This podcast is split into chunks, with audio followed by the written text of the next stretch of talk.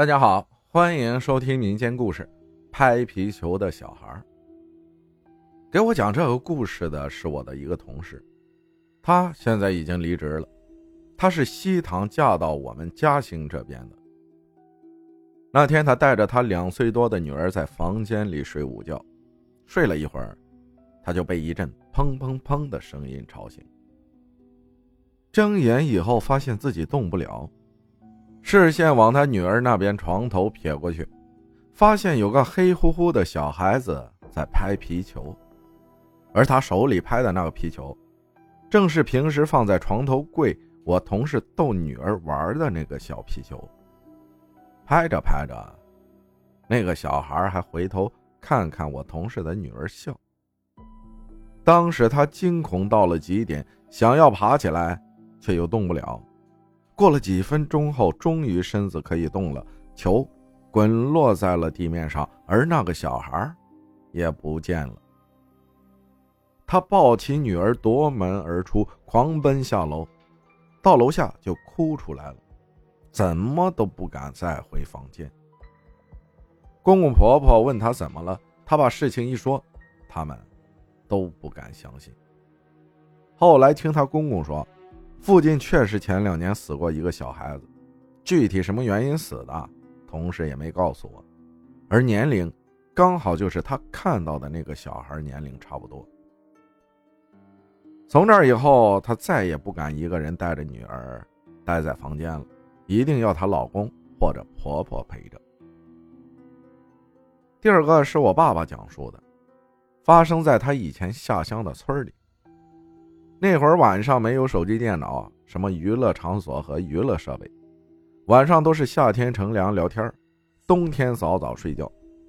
有一天晚上，我爸和我大叔叔吃过晚饭，出门去朋友家串门。晚上七点多串完门回家，走到村里一处大树边，爸爸对我叔叔说要小便，于是叔叔在大树旁边等我爸，而我爸。在离大树旁四五米的一处没人住的房子角落小便，方便完转身喊我叔叔，却发现我叔叔脸色惨白，一脸惊吓到的表情，便问他怎么了。叔叔不肯说，拉着我爸急匆匆的往家走。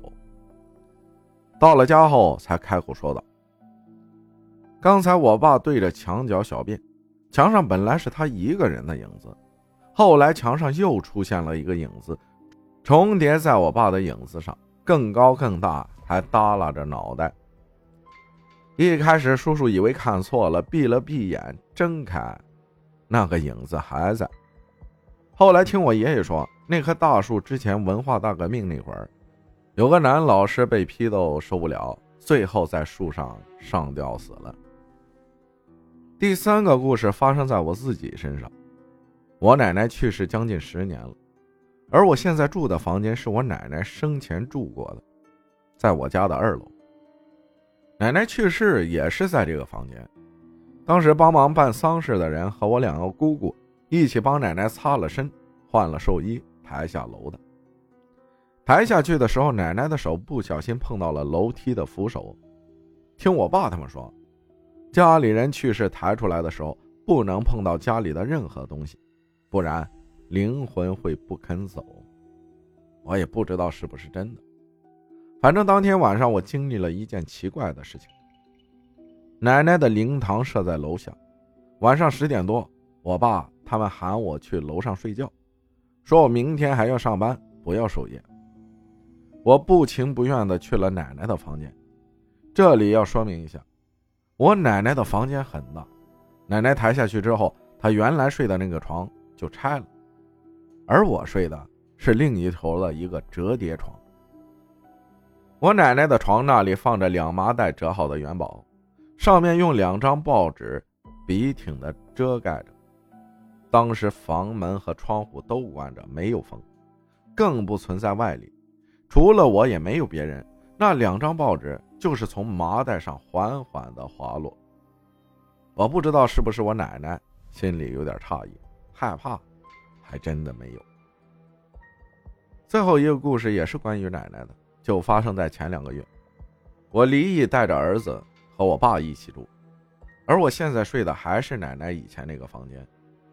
那次是凌晨那会儿，具体几点不清楚，我没有看手机。我突然醒了，为什么醒了呢？是感觉有个人站在我的床头往下俯瞰着我。我并没有睁开眼睛，也没有看到，就是感觉床头有个人，有一道视线一直看着我。说实话，我没有动，也没有想睁开眼，就是脑子里浮现了奶奶的样子。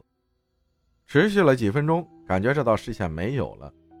我睁开眼，对着之前奶奶睡的床的位置，发了好久的呆。是奶奶想我了吗？